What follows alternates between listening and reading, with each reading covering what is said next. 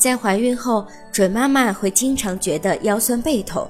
到了孕中期以及孕晚期时，准妈妈的腿或者脚都有可能出现肿胀的现象。准爸爸需要坚持陪妻子出门进行一些户外活动，例如散步，每天花几分钟为妻子进行腿部按摩。这些亲密的举动将会使准妈妈心情愉悦，有助于胎儿健康发育。